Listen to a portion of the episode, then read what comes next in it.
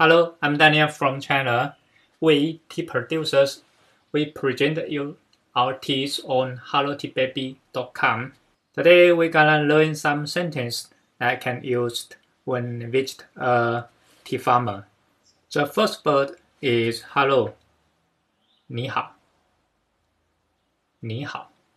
And when we don't know the host's name, we can just say 师傅 师傅 master or 老板 boss. Both 师傅 and 老板 can show respect to the host. Actually nowadays, mostly you can call anyone 老板老板 boss. It shows very much respect to the people. And for the farmers, you can also say 师傅师傅 must. When you want to know what tea name make, you can say 请问您做什么茶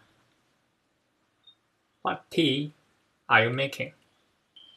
请问您做什么茶 What tea are you making? And if you want to check it out, you should ask in advance. May I? 可以看看吗？May I? 可以看看吗？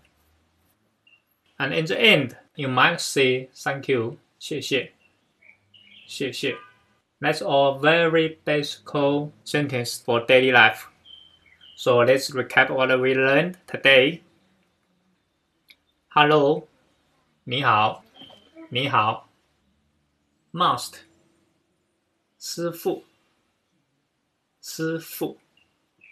Boss, 老板，老板。What tea are you making? 请问您做什么茶？请问您做什么茶？May I have a look？我可以看看吗？May I have a look？我可以看看吗 ？Thank you，谢谢。Thank you，谢谢。Okay, that's all for today. And don't forget to check out helloteababy.com for more stories and tips. Thank you.